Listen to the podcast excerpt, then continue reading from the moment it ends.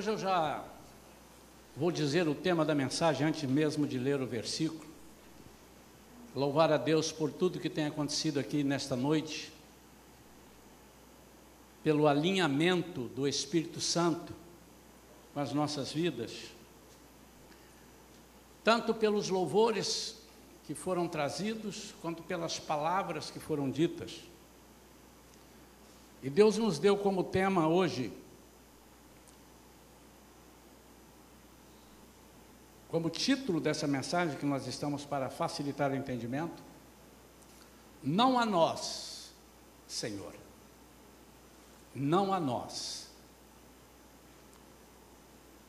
Eu vou ler um versículo onde diz esse versículo, onde diz essa frase, Salmo 115, versículo 1, e depois eu vou ler uma narrativa que vai servir de base para nós destrincharmos desenvolvermos essa palavra. Então, Salmo 115, versículo 1.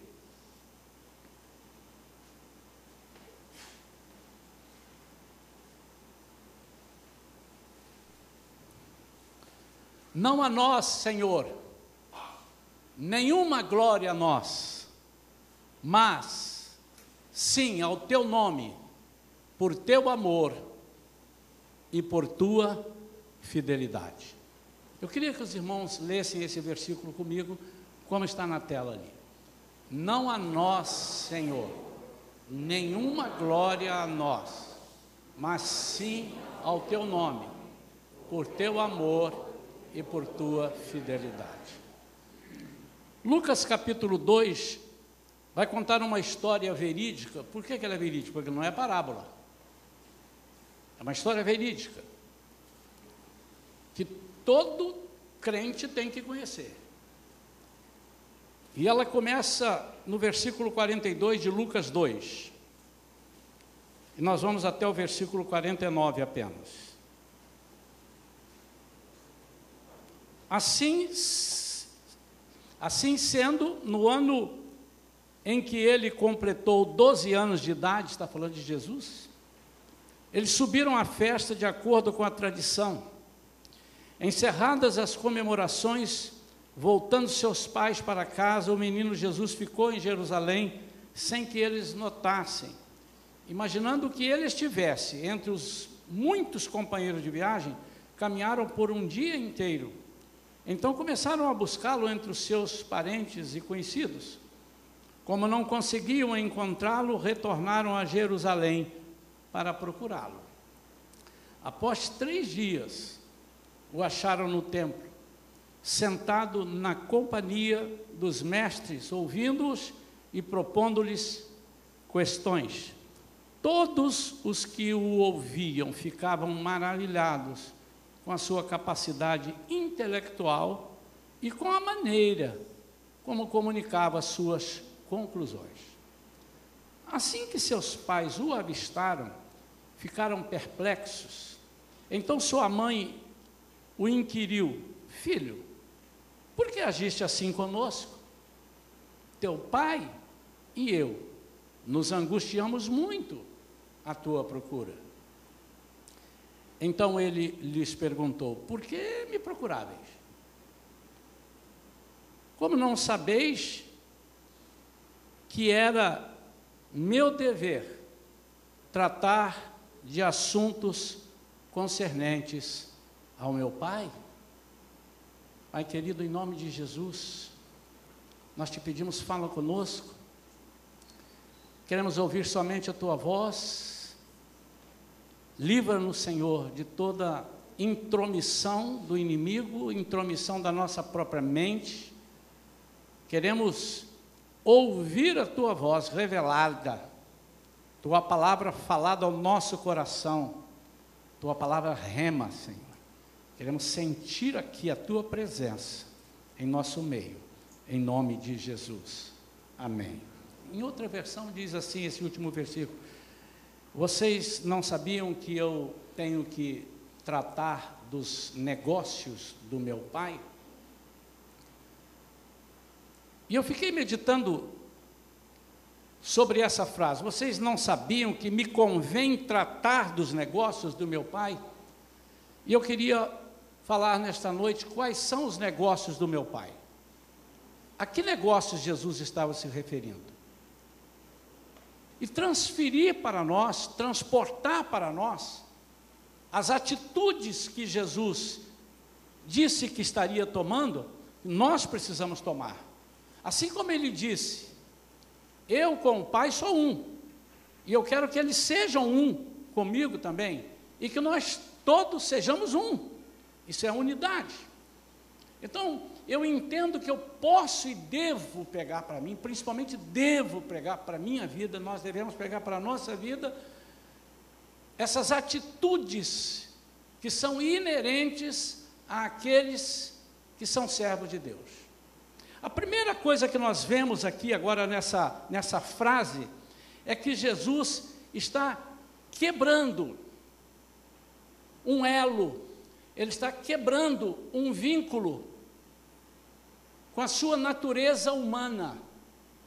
Ele é, diz em, em, em, claramente: estou começando agora um ministério embora ele vá começar o ministério com 30 anos. Eu estou decidindo agora quebrar o vínculo com o meu pai carnal.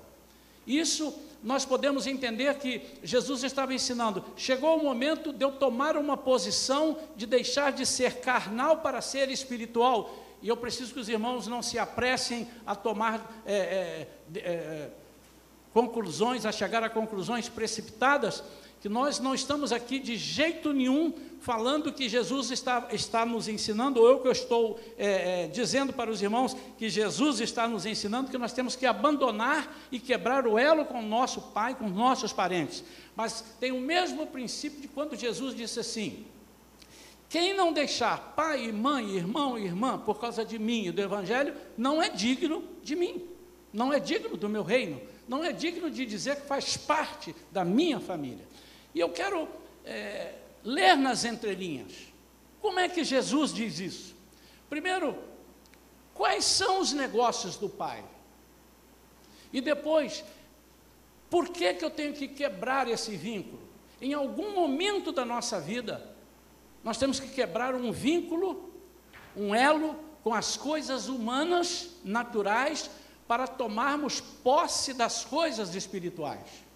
Embora durante o tempo que estamos aqui na terra, nós devemos e vamos viver em contato com as coisas materiais. Mas nós começamos a começa a vir à mente, certamente está vindo à mente dos irmãos vários versículos que cooperam com isso. Quando Paulo, por exemplo, diz assim: a nossa luta não é contra a carne, não é contra sangue. A nossa luta não é contra coisas humanas, não é contra fatores humanos. A nossa luta é contra as potestades espirituais que habitam as regiões celestes. Essa é a nossa luta. E nós não podemos lutar com aquilo que é espiritual, é, contra aquilo que é espiritual, com o nosso lado humano. Nós não podemos, nós não temos capacidade. Quando a Vivian deu o exemplo aqui e ela me perguntou isso. Existe, você já viu o caso em que o demônio não pôde sair, as pessoas que tiverem, olha, eu estou há, há muitos anos, eu participei aqui, tem irmãos que já participaram conosco, que estão aqui, eu nunca vi. Eu já vi demorar, eu já vi deixar a gente suado, molhado, mas ele tem que sair, a não ser que esteja saindo no meu nome. Aí ele vai me dar um baile.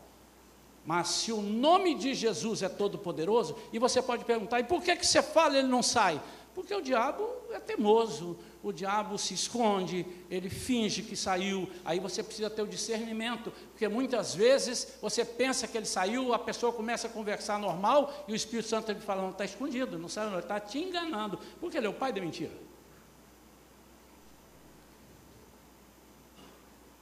E quebrar o nosso vínculo com o lado humano é quebrar o nosso vínculo com aquilo que nos agrada, que nos apetece, somente nos apetece. E eu, obviamente, não estou dizendo aqui, pastor Isaías, o senhor está ensinando a gente que a gente não deve gostar de nada e não deve se agradar de nada, nada deve ser para agradar a nós. Não. Mas em termos de honra, e em termos de vitória, e em termos de visão, a Ele e somente a Ele a glória. E nós temos que ter essa convicção para onde estamos indo. E quais são os negócios do Pai? Há muitos.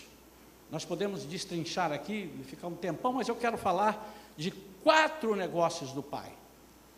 E os quatro negócios do Pai são vidas, pessoas que precisam ser socorridas e salvas, e são pessoas, primeiro, pobres espiritualmente, porque não conheceram a riqueza do Evangelho.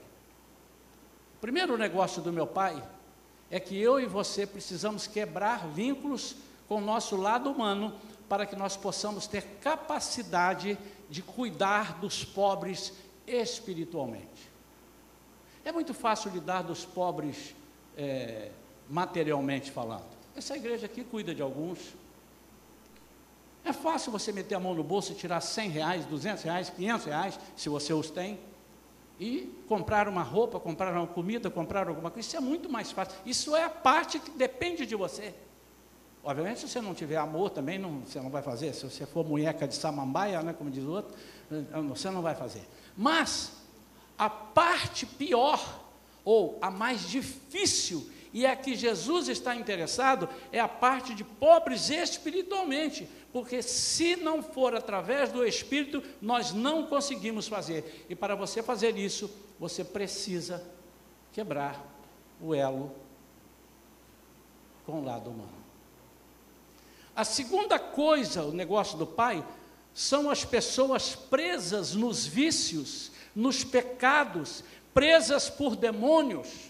Até parece que minha filha sabia que eu ia pregar, pelos testemunhos que deu. Aprove a Deus. Você já viu aqui nessa igreja alguém dar um testemunho assim antes do ofertório? Quem estava aqui assim deve ter pensado, mas o que, que tem a ver isso com a oferta? E ela me perguntou ali antes, quantos minutos eu tenho? Três minutos, cinco minutos? Eu falei, me fica à vontade. Como é que eu vou dizer quantos minutos eu tenho se eu não sei o que, que o Espírito Santo está falando para ela? E ela encaixa com isso.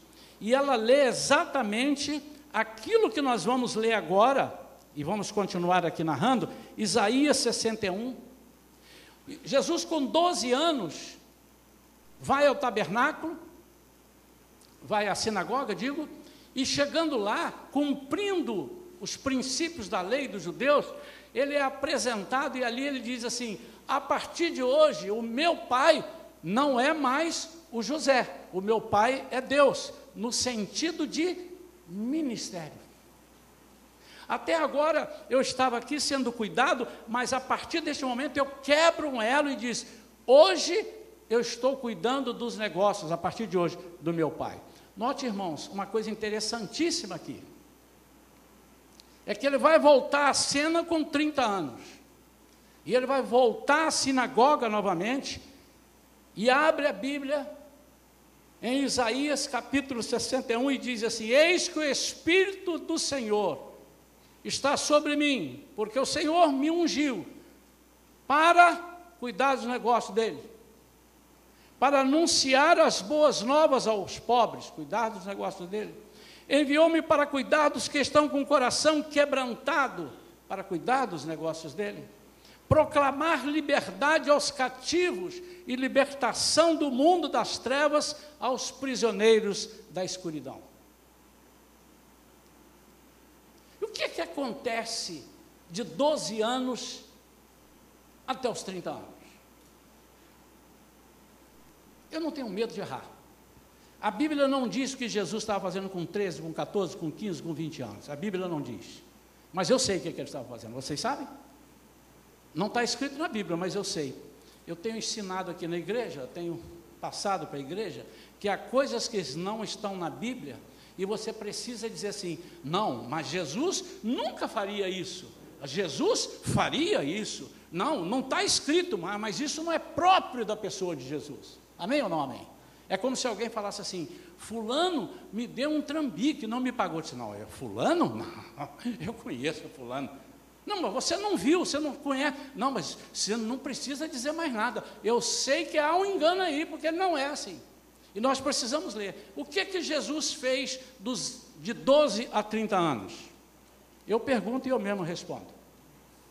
Jesus se preparou. Jesus foi preparado. Mas ele era o filho de Deus. Irmãos, qual era o propósito de Jesus vir à terra e fazer as mesmas coisas que os homens faziam, estar nos mesmos lugares? É para mostrar para todos nós: eu consegui, eu consigo e vocês conseguem. Notem que lá em Lucas, no capítulo 4, vamos abrir aqui Lucas capítulo 4.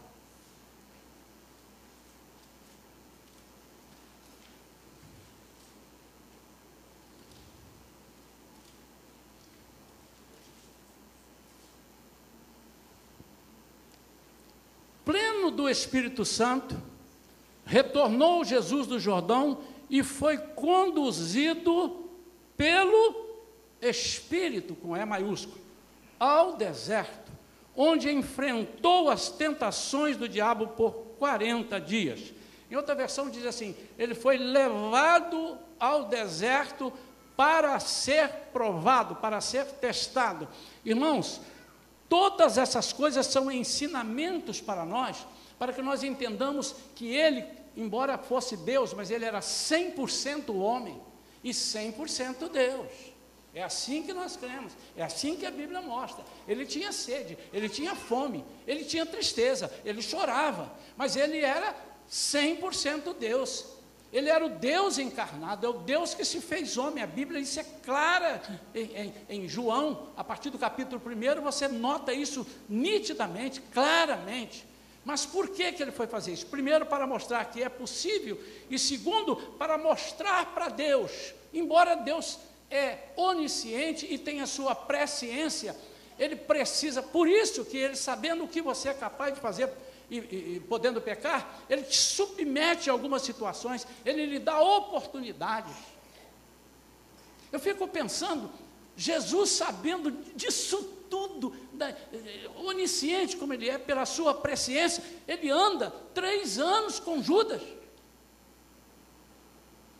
E uma coisa que me incomodava antes, e agora eu entendo, é que quando ele nomeia doze discípulos, dois a dois, uma dupla de dois era Judas e outro.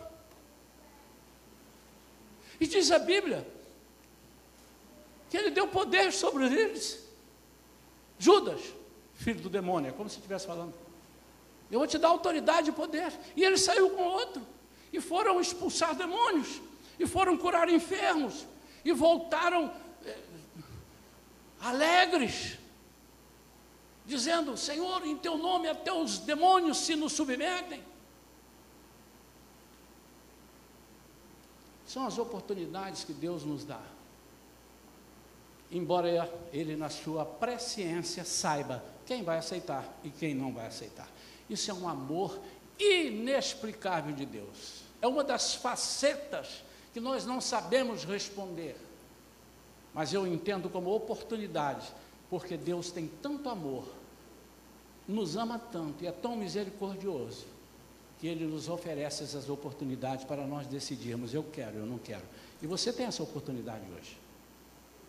Continuando aqui, negócios do Pai, pessoas cegas sem conseguir enxergar a luz e o caminho, o mundo que nós estamos vivendo hoje, irmãos, está em trevas.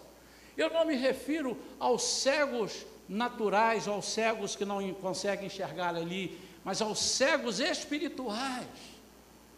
As pessoas que muitas vezes estão com a Bíblia debaixo do braço, que estão frequentando a igreja, que estão participando de reuniões, mas não conseguem se desprender das coisas humanas que os prendem. Os negócios do Pai, a quarta coisa, os oprimidos por tantas opressões malignas. Pessoas oprimidas com más notícias, oprimidas por uma série de acontecimentos. Estamos vivendo tempos dificílimos. E o que, que Jesus está nos ensinando? O que, que ele não está nos ensinando quando ele, ele dá essa palavra? Vocês se esqueceram que eu tenho que cuidar dos negócios do meu pai? A primeira coisa que ele está ensinando é que em algum momento, e normalmente esse momento é quando eu aceito Jesus como Senhor e Salvador, eu quebro a minha, o meu elo com o meu passado, com a minha vida de coisas materiais, embora eu as possua. E note que eu devo passar a possuí-las e não elas a, a mim. E se você não conseguiu quebrar, e há pessoas que não conseguem quebrar, parece que aceitam Jesus, uh, legal, uhul, todo mundo está aceitando, eu também quero. Tum, aceitou, mergulhou na água, foi batizado. Mas não quebrou. Em algum momento da sua caminhada você precisa quebrar. Porque se você não quebrar, a sua vida não será uma vida que agrada a Deus. Porque você vai tratar das suas coisas. E nós vamos ver aqui agora alguns exemplos. Quando Jesus quebra o vínculo da paternidade terrena com seu pai, José, ele não amaldiçoou José e nem diz assim: ah, você é um imprestável, eu não quero mais nada contigo, foi bom até aqui. Não, não. Mas ele declara que agora ele se liga diretamente ao Pai Celestial. Embora ele vivesse, e ele continuou vivendo e amando seu pai, a sua mãe, os seus irmãos. Ele estava declarando: Eu agora me ligo diretamente ao Pai Celestial. Nós vamos ver como é que é isso. Como é que é essa missão desse novo chamado? Em Mateus 6, 19 e 20 diz assim: Não ajunteis para vós tesouros na terra, onde a traça e a ferrugem tudo consomem, e onde os ladrões minam e roubam, mas ajuntai tesouros do céu, onde nem a traça nem a ferrugem consomem, e onde os ladrões não minam nem roubam. Sabe de que, é que ele está falando aqui? Cuidem das coisas espirituais, deem mais valor às coisas espirituais, que essas não serão perdidas de jeito nenhum, porque sou eu que controlo todas essas coisas.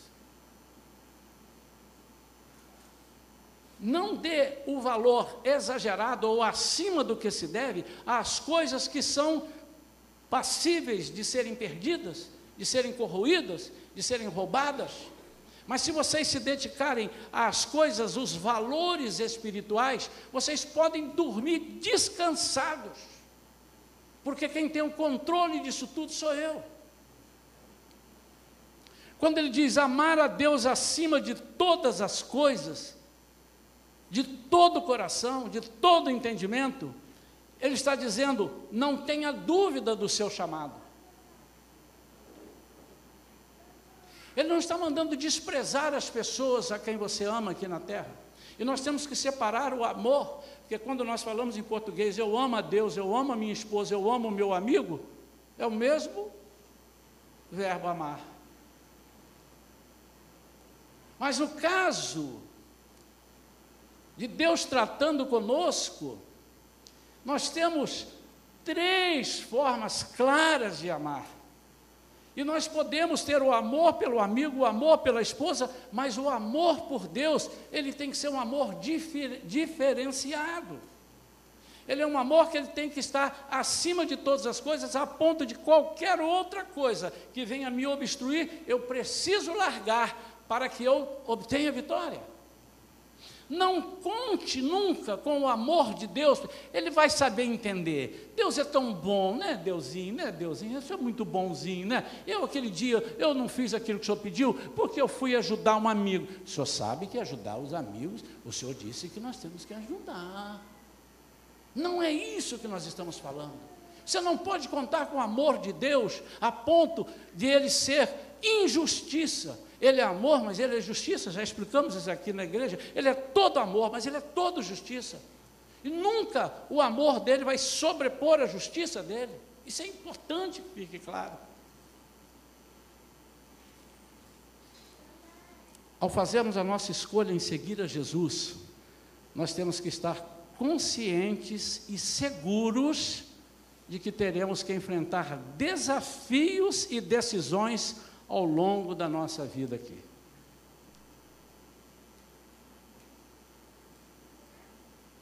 E é desses desafios e decisões que nós precisamos aprender, é, falar agora e, e, e precisamos aprender, porque muitas vezes eles confundem a nossa cabeça.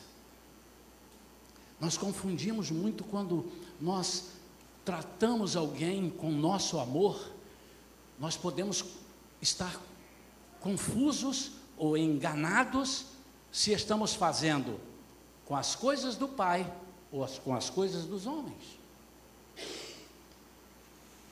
Existe um livro que nós acho que ainda temos na livraria, do John Bevere, Bevere, Bevere, é o Bevere, pronto, aqui. Eu gosto de estar em Portugal, porque em Portugal você, ele lê como escreve. Ele, ele lê como escreve. Então lá, David, nós fala David, é David. Então, John Bevere.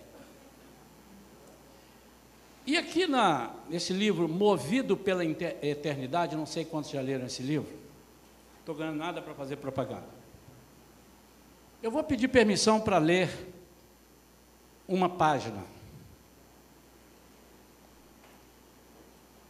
E ele dá um testemunho da vida dele.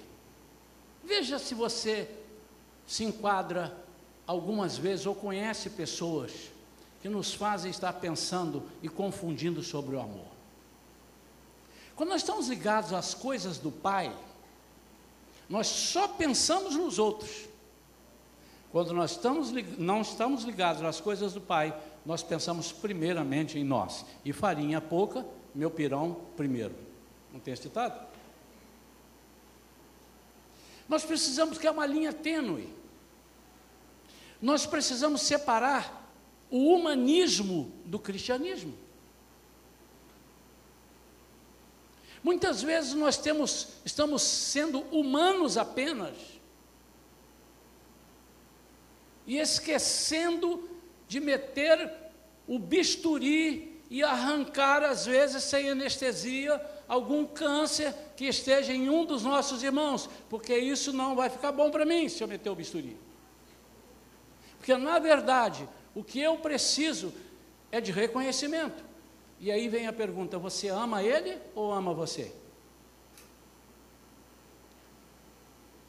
E ele contando no seu livro, ele diz que um dos confrontos que ele teve com Deus, ele tinha uma área de egoísmo, uma das áreas de egoísmo, ele diz algumas outras. E ele disse, outra área de egoísmo que Deus expôs foi ainda mais enganosa para mim. Em meados dos, dos anos 80, servi na equipe de uma igreja de aproximadamente 400 funcionários, funcionários, obreiros e funcionários. Nossa igreja tinha mais de 8 mil membros e um ministério que sustentava milhares de igrejas em todo o país. Naquela época, eu detestava o confronto. Então, eu evitava isso a qualquer preço. Eu era extremamente gentil e cortês para com as pessoas. Em cada oportunidade que tinha, dizia coisas gentis às pessoas, mesmo quando o que eu dizia não era verdade. Ganhei a reputação de ser um dos melhores sujeitos da equipe. Esses comentários chegavam a mim e eu tinha um enorme prazer com isso. Então um dia, enquanto eu orava, Deus me perguntou: Onde foi que eu disse em 1 Coríntios 13 que o amor é gentil? Eu parei aqui a leitura e fui olhar todas as versões que eu tenho da Bíblia. Em nenhuma ela diz: o amor é gentil. Ele diz que o amor é paciente, o amor é benigno, o amor é bondoso, o amor não arde em ciúmes, mas gentil também não achei. Aí eu continuei lendo. Fui pego meio que de surpresa e respondi: em nenhum lugar. Então ele disse: O Senhor, filho, você sabe por que motivo você só diz coisas gentis às pessoas, mesmo quando elas não são verdadeiras, as coisas? Respondi: Bem, não, Nunca pensei nisso. Ele rapidamente respondeu: Você tem medo da rejeição delas? Então, quem é o alvo do seu amor? Você ou elas? Se você realmente ama as pessoas, você dirá a verdade a elas, quer elas gostem ou não. Você estaria mais preocupado com o bem delas, ajudando-as, ainda que isso significasse que elas o rejeitassem. Vi claramente o meu egoísmo mascarado de polidez. A verdade dolorosa ficou clara. Eu usava as pessoas por causa da minha necessidade de aceitação. Eu queria afirmação para aplacar as minhas inseguranças e não tinha como prioridade ajudar os outros. Eu queria apenas a aceitação deles. É por isso que existem inúmeros ministérios, isso é ele que está dizendo, que só pregam o lado positivo da palavra de Deus.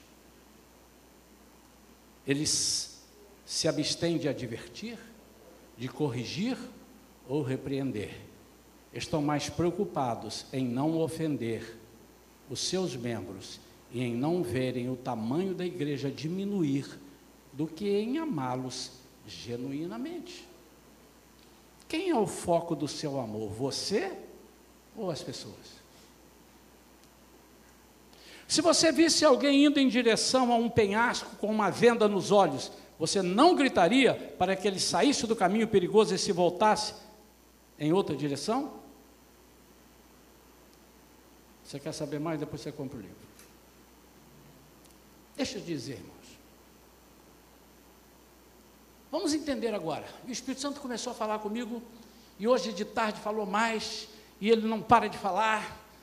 E eu preciso realmente estar mais atento também, como seu pastor. Porque tem horas, irmãos, que a gente tem vontade de tomar uma decisão que agrade as pessoas porque a gente tem medo de que as pessoas possam pensar mal da gente, e nós somos assim, somos humanos. E que Jesus diz, está ensinando o seguinte: para você seguir aquilo que genuinamente o Pai fala, você tem que romper com esse lado humano. Você tem que romper. Porque você precisa chegar para uma pessoa que está drogada, por uma pessoa que não consegue sair das drogas, por uma pessoa oprimida, e precisa falar a verdade. E a primeira verdade é: se você não sair disso, você vai para o inferno, você vai morrer. Você precisa chegar para uma pessoa mentirosa e dizer assim: você tem o hábito de mentir, e por maior que seja o amor de Deus, você vai de pé junto para o inferno, porque lá em Apocalipse diz que estarão no mesmo saco os feiticeiros, os idólatras, os os adúlteros e os mentirosos. Você precisa dizer, você está mentindo, irmão. Às vezes a gente fica com vergonha de dizer. Aí a gente está lidando com José e não lidando com Deus. E é isso que Jesus disse: não, agora eu vou começar o meu ministério. Mas ele se preparou. E você sabe por que, que nós falamos? Porque muitas vezes nós queremos tratar dos negócios do Pai sem estarmos preparados. Nós não preparamos, não nos preparamos, nós não oramos. Ou oramos pouco. Pastor, eu oro 12 horas por dia e está resolvendo? Está difícil, então ore 18. Há pessoas que com 4 horas resolvem, há pessoas que têm que ter 18 ou 24. Nós não conseguimos falar as verdades que precisam ser faladas, porque nós estamos mais preocupados em não perder a amizade, o convívio das pessoas. Mas, irmãos, eu já falei isso aqui mais de uma vez. Imagine que eu vou a um médico, estou indo agora essa semana, deu lá uma alteração no meu exame, e eu preciso que ele me fale a verdade. Ó, você tem que fazer isso, isso e isso. E eu sei que ele vai falar porque ele é grosso demais. Ele é um, um, um, um bicho, um, parecia um alemão. Eu falei, eu achei que você era alemão. Ele falou, não, eu sou judeu. Eu falei assim, então já, já entendi tudo. Tem que falar mesmo. Eu prefiro que ele me diga, disse, não, fica tranquilo, eu vou te dar dois chá de poejo, uma cibalena e uma neosaldina, e você vai tomando e vai ficando bem. Quando chega um dia Eu caio doente, aí vem um outro médico e diz assim: Ih, rapaz, quem é que cuidava de você? Eu falei: Doutor Fulano. Ih, mas o que, que ele falou? Chá de poejo, cibalena e neosaldina, neosaldina. Ele disse assim: Ele te matou. Ele tinha que ter dito assim: ó, Você tem que internar hoje. Eu me lembro quando eu me internei, o Lúcio estava comigo, foi me levar lá no hospital. Eu fui lá para fazer um exame, ela olhou, fez o exame, Covid, né? Nós vamos precisar de te segurar aqui, seu Isaías. Eu disse, não, eu vou em casa. Eu disse, não, você vai não. Vai não. Daqui você não sai. Eu disse, não, mas eu preciso mudar a roupa. Eles vão trazer a roupa para você. Eu digo, mas você não está entendendo. O seu estado, você pode chegar em casa e não voltar. Ou tentar voltar e não ter vaga. Bendita hora. Aí eu chorei ali, chorei, não chorei, Lúcio? Chorei ali. Aí o Lúcio olhou para mim e falou assim: Pastor, fica. Eu disse: Mas eu não avisei as pessoas. Tem que avisar. O hospital disse: Você tem que ficar. Mas eu disse assim: Mas é o quê? Uns três, quatro dias só? O tempo necessário. E depois, quando eu estava lá, fui para o CTI, fiquei lá muito tempo, e quando eu achei que eu já estava bem, a médica falou assim: Deixa eu falar uma verdade para você. Você só sai daqui se tiver 94 de saturação e para de me encher. Não vou te liberar. E eu fiquei com a raiva dela, deu uma vontade de dar um soco na cara dela. Mas hoje eu entendo o que, ela fez. Brigou comigo, a Vivian ligou, brigou com ela, disse assim: não adianta brigar, tem que ser assim. Enquanto ele não estiver bom, ele não vai sair. Aí depois, no fim, o médico virou para mim e falou assim: E aí, você está indo embora amanhã? Vamos ligar para sua família? Eu vou te devolver a sua família do jeito que eu queria te devolver. Eu dei um abraço nele, fiquei todo feliz, quase dei um beijo nele, irmão, de alegria. Veja se não é a mesma coisa, irmão. Se você vê alguém indo para o precipício, com a venda nos olhos, você não vai avisar. E nós não temos essa capacidade de muitas vezes fazer as coisas que precisamos fazer. Quais são os negócios do Pai? Os negócios do Pai são esses, mas baseados numa visão principal. Ele disse: Jesus, você vai descer e vai morrer por eles. Você vai sofrer, mas eu vou estar contigo o tempo todo. Você vai sofrer, você vai ter vontade de desistir. E ele teve mesmo. Pai, só. Desculpa aí. Passa de mim esse cálice se for possível. Hum, mas contudo, faça a tua vontade. Você vai ter vontade de desistir.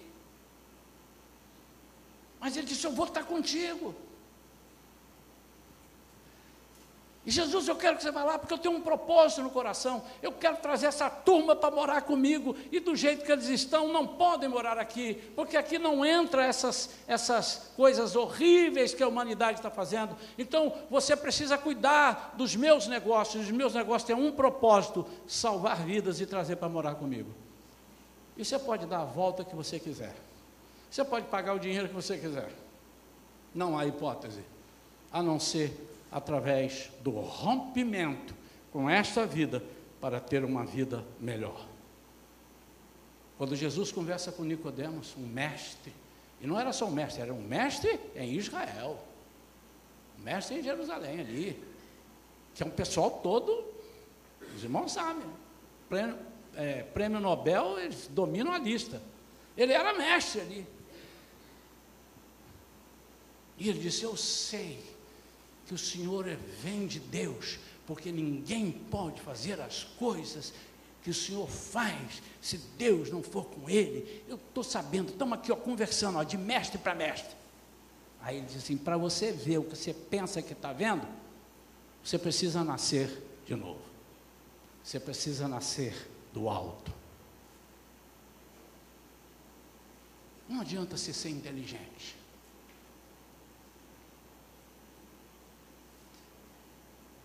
Para concluirmos, temos que ter atenção só, num detalhe: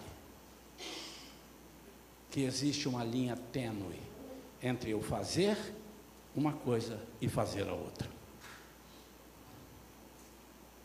Aí, para falar a verdade, pastor? Sim.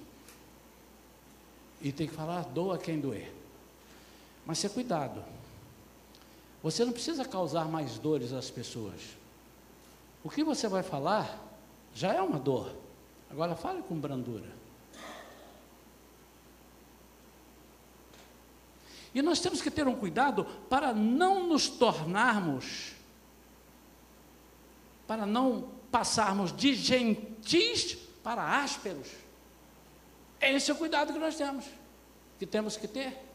Porque Jesus nunca foi áspero, mas ele foi incisivo, ele era firme, ele falava, oh, raça de víboras. Mas ele estava falando por amor. Ele virava para os discípulos e dizia assim: Até quando eu vou dar suporte para vocês? Até quando eu vos suportarei? Porque ele queria exatamente que os discípulos fossem fortes, como ele era forte. E ele quer que você seja como ele é, ele quer que eu seja como ele é, ele quer que nós sejamos como ele é ou não. Em João 14, 12, ele diz: Aquele que crer em mim fará as mesmas obras que eu faço e outras maiores fará, porque eu vou para o Pai. Então, se ele vai para o Pai, ele vai mandar um outro Jesus, eh, que é ele mesmo, mas em forma de Espírito, o Espírito Santo. E ele disse: Ele vai estar com vocês o tempo todo, vai ajudar vocês, porque no mundo vocês vão ter aflições. E uma das aflições, para mim, muito grandes, é quando eu preciso balançar um irmão, quando eu preciso exortar uma ovelha aqui na igreja e falar alguma coisa, meu Deus, me dê palavras. Que aflição, irmãos. Que aflição. Mas o Senhor me diz: Você rompeu com os negócios do Pai, da terra, ou não rompeu? Você quer amá-lo ou quer amar a você ou quer que as pessoas te amem? E o que Jesus quer é que nós tenhamos esse cuidado. Há um perigo de sermos duros demais, porque é a verdade que importa. Mas nós não podemos esquecer que um dos negócios do Pai é a graça. Ah, a graça. E a graça é você dar sem esperar receber. A Bíblia diz que Jesus deu a vida dele por nós, sendo nós ainda pecadores. O que, é que ele vai esperar de um pecador? O que, é que é a graça? A graça é aquilo que tempera a chicotada. Você vai dar uma chicotada com graça e não parece que é chicotada. É o exortar que muitos crentes não, não, não, não, não conhecem. A origem da palavra exortar quer dizer trazer para perto.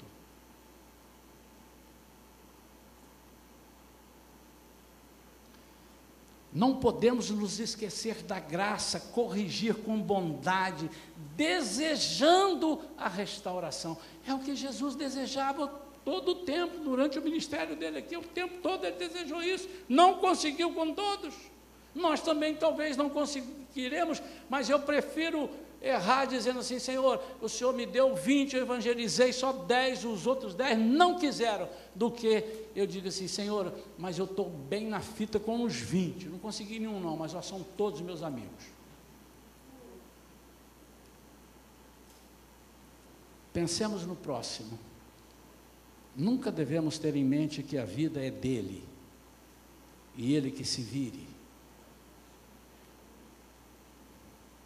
Nunca diga, minha parte foi apontar o erro, ele agora dá conta de si. Você é responsável. Porque Jesus me colocou, te colocou, nos colocou aqui para discipularmos. E discipular não é dar tapa na cara, não é puxar a orelha, mas se preciso for, tem que dar uns tapas, tem que puxar a orelha. O alvo é o amor de Deus. Então, resumindo, Jesus rompe com a barreira humana aos 12 anos. Se prepara até os 30. E aos 30 ele diz: Sou eu que vocês estão esperando. Isaías 61. Ele quer que nós façamos a mesma coisa, mas nós temos que nos preparar. Nós temos que estar prontos a perder amizades. Embora não seja legal, não é gostoso, mas se preciso for, precisamos perder. Precisamos perder parentes. Quantos aqui já perderam parentes abandonando vocês por causa da decisão de vocês? Quantos? Eu conheço várias pessoas. Ou se não perderam, já te tratam meio de lado. Mas isso faz parte. E você tem que decidir ou estar ligado às coisas do Pai terreno ou às coisas do Pai celestial.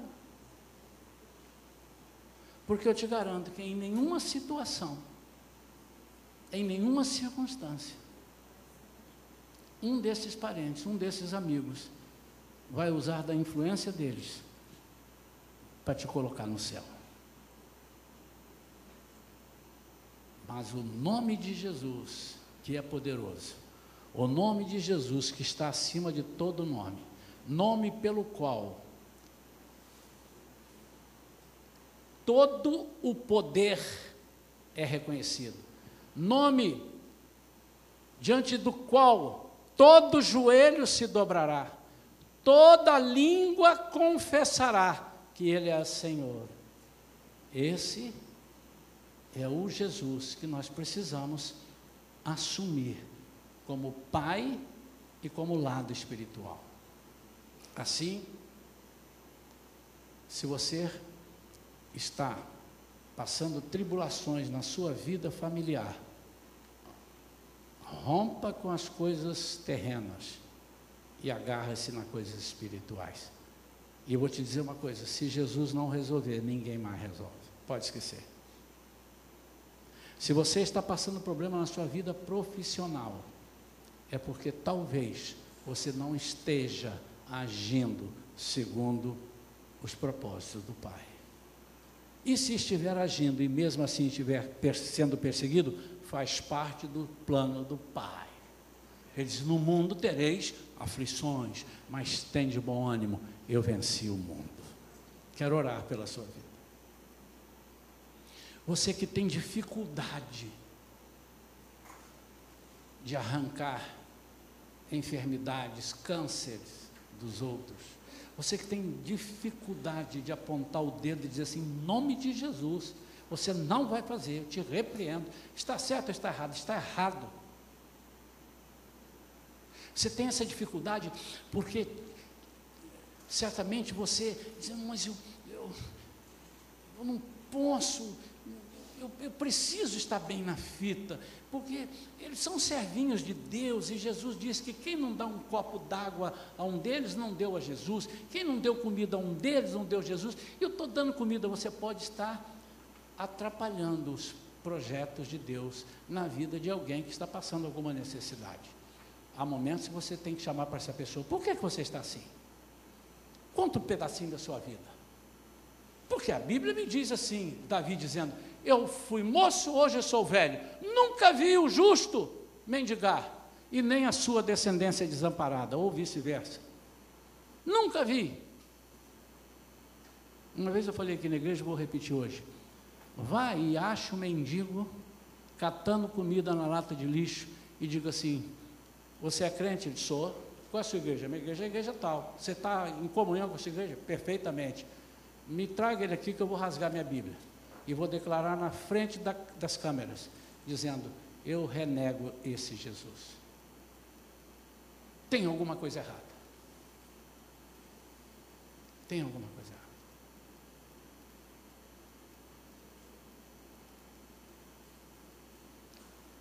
Há casamentos que estão passando por problemas, por falta da verdade ser falada.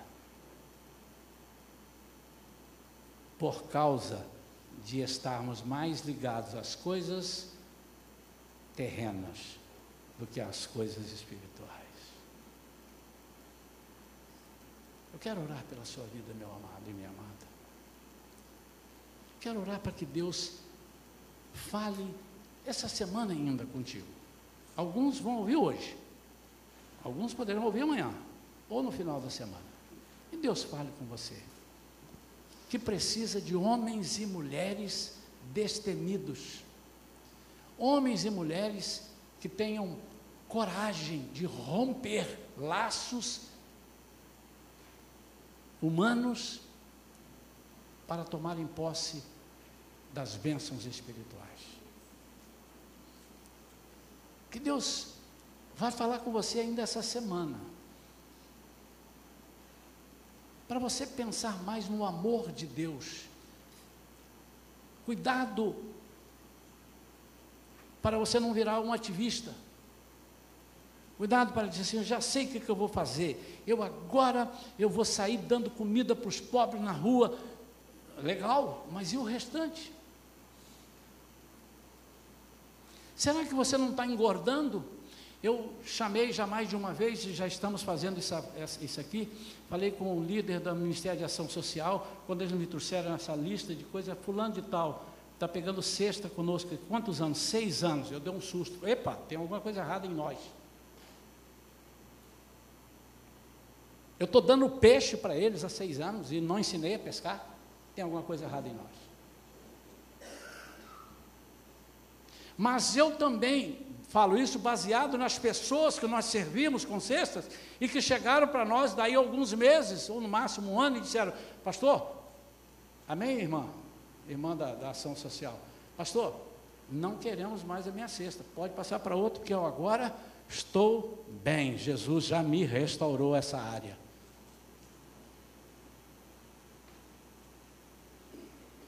Essa é a visão da igreja. Nós temos que ter coragem.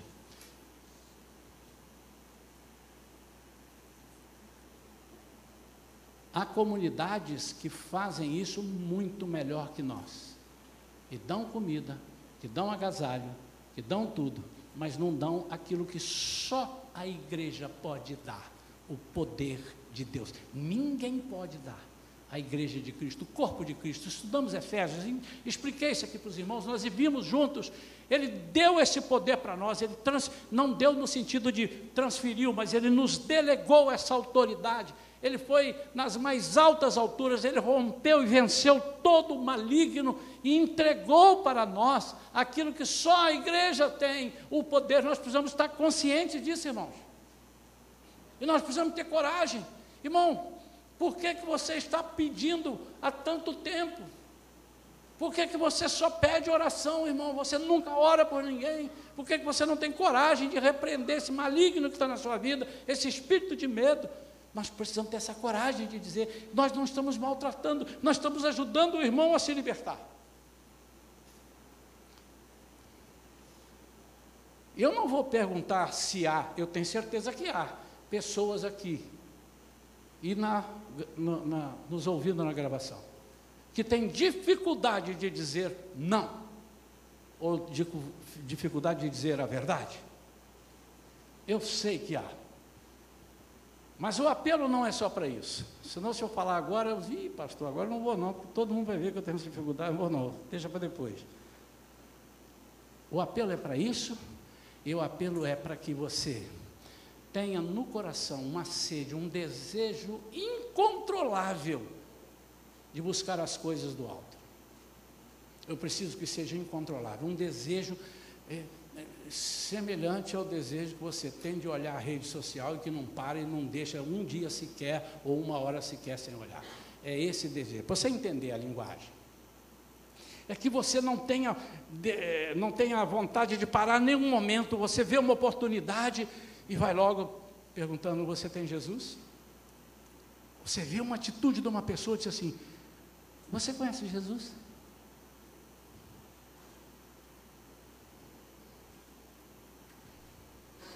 Vamos ficar de pé, queridos.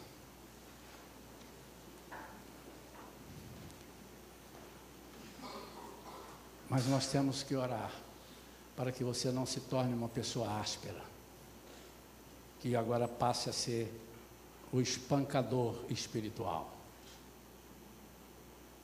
Irmão, assim vai para o inferno. Meu amado, se você não mudar de vida, você não tem outra saída. Se você não ficar internado aqui, você pode morrer. Você pode ir para sua casa e não, tem, e não conseguir voltar. E eu estou falando isso com amor. Ela chegou a falar isso para mim. Eu estou falando isso com você com amor, nem te conheço. Mas eu sou aqui a médica que você caiu na minha frente, eu vou cuidar de você. E eu, no meu relatório, vou dizer: salvei mais uma vida. Olha o relatório que a Vivian falou aqui. Se Jesus te perguntar, a quantos, não é você salvou, quem salva ele, a quantos você apresentou a palavra? Então, se você tem alguma dificuldade, se você está com problemas semelhantes na família em alguns lugares, eu quero orar pela sua vida. Quero orar. Mas eu quero mais orar, mais ainda, é para que a minha igreja, a igreja que o Senhor me confiou dirigir, minha nesse sentido, não é? Se posicione e diga: a partir de hoje eu vou mudar. Não, eu já estou fazendo, então você vai fazer mais, é mudar. Eu vou fazer mais 30%, 40%. Em quê? Eu vou estar mais preocupado com as pessoas que estão sendo enganadas por este mundo tenebroso, por palavras que eles estão vendo e ouvindo, de pessoas que não têm a mínima comunhão com Deus e estão acreditando nisso. Eu preciso ainda que a nossa igreja, ainda que a nossa igreja, alguns irmãos não aguentem, digo, ah, eu, uma irmã um dia falou para a pastora Vera, eu não vou ficar aqui não, pastora, porque a palavra é muito dura, palavra é dura.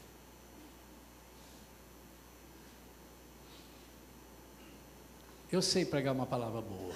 Os irmãos quiserem, eu trago domingo que vem. Os irmãos vão sair daqui pulando de alegria. Né?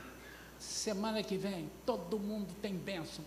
Se prepara, olha a sua conta bancária, vai cair um dinheirão lá. E você vai sair daqui pulando de alegria. Eu sei fazer isso. Vou adoçar sua boca. Mas se não cair também, os irmãos vão vir aqui me bater. Eu quero orar pela sua vida. Seja qual for a sua necessidade agora para agradar o Pai, por favor, venha aqui à frente. Nós vamos orar para concluir. Venha. Senhor, Senhor, só pode contar comigo. O que der e vier, pode contar. Eu estou disposto a perder até parente. Não confunda, não seja áspero. Mas pare de pensar na sua gentileza. Pare de fazer a contagem do seu ibope. Campanha. Quem é o rei da simpatia? Quem é. Não, isso não cabe a nós. O melhor amigo. E eu tenho dito aqui para os irmãos que vêm aqui para a igreja: diga, irmãos, vocês têm liberdade de chegar para mim. E se estiverem vendo alguma coisa que eu não estou vendo na minha vida, eu vou dar um, um beijo, um abraço e um queijo para você, se você me falar. Mas não deixe eu tropeçar, irmão.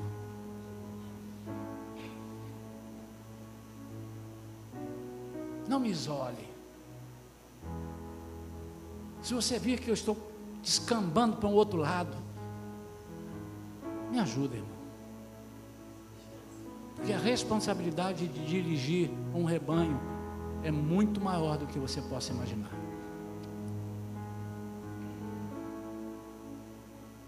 E eu digo isso para a igreja, sempre disse. Me fala, pastor, eu estou vendo que o senhor está pisando meio torto, hein? Cuidado, hein? Cuidado com isso aí, eu estou olhando o senhor. Eu vou te dar um abraço, um beijo e um queijo. E eu quero que cada um de nós faça isso com as pessoas. Cada um. Eu quero que você saia daqui num domingo aborrecido comigo. Aborrecido. E que o Espírito Santo te incomode tanto que você não durma. E depois você vem, como já alguns vieram, pastor, eu fiquei com a raiva do Senhor quando o Senhor falou aquilo. Mas eu, o Espírito Santo me mostrou. Aí a pessoa vem me dar um abraço. Mas eu prefiro que você saia zangado daqui comigo. do que o Espírito Santo fique zangado comigo. Alguém já levou alguma vez um puxão de orelha do Espírito Santo? Você já? Dói quanto tempo? Vai muito, né? Fica vermelha. Você põe a mão assim, parece que nem tem orelha, né? Eu prefiro levar um, um contravapor seu do que levar do Espírito Santo. Eu não sou onisciente. E não sei se há mais pessoas que estão lá que deveriam estar aqui. E você pode estar dizendo, pastor, mas eu aqui também recebo, mas o convite é para vir aqui, irmão. Se você precisa. Se você não precisa, não venha. Mas se você precisa, rompa agora com qualquer problema que você tem aí e vem aqui. E o Senhor vai te ensinar nessa nova caminhada a preciosidade que é a sua vida para Ele. Podemos orar? Não há mais ninguém? Pai querido, em nome de Jesus. Que bom, Pai, que nós temos aqui algumas pessoas dizendo: Senhor, eu sou um desses, eu preciso aprender a tomar posse da palavra e enfiar como espada que seja para dividir, Senhor, a vida da pessoa em vida material e vida espiritual. Só a tua palavra pode fazer isso. Ela é uma espada, Senhor, mas ela é uma palavra também doce, é uma palavra também, Senhor, que refrigera a alma. Ela é uma palavra, Senhor, que nos ensina a não sairmos do caminho. Por isso, eu quero entregar essas pessoas aqui que estão no teu altar. Entregar diante de ti. Entregar, Senhor, porque eu entendo que hoje todas as dúvidas que poderíamos ter sobre humanismo e cristianismo, ou a maior parte delas, foram desfeitas. Senhor, nós queremos ser amáveis, nós queremos falar com, a, com doçura, nós queremos falar com brandura, mas ensina-nos, Senhor, a cuidar dos negócios do Pai. Pai, então em nome de Jesus, eu entendo que essas pessoas aqui estão dizendo, Senhor, em teu nome eu quero expulsar demônios. E o demônio não vai se andar comigo.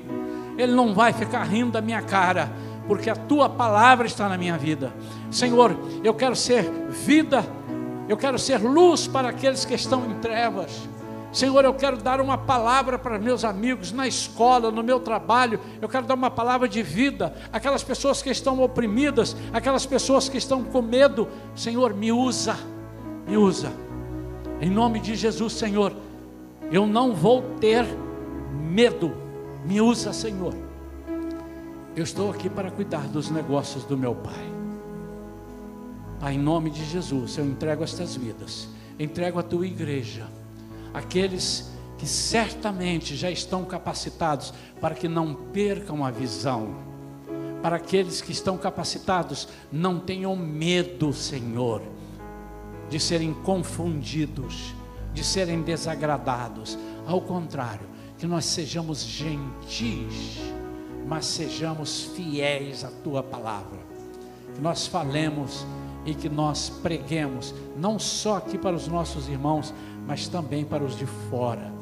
Vidas que estão completamente perdidas, nós vamos ser capacitados, Senhor, para levar palavra de vitórias, de libertação, em nome de Jesus.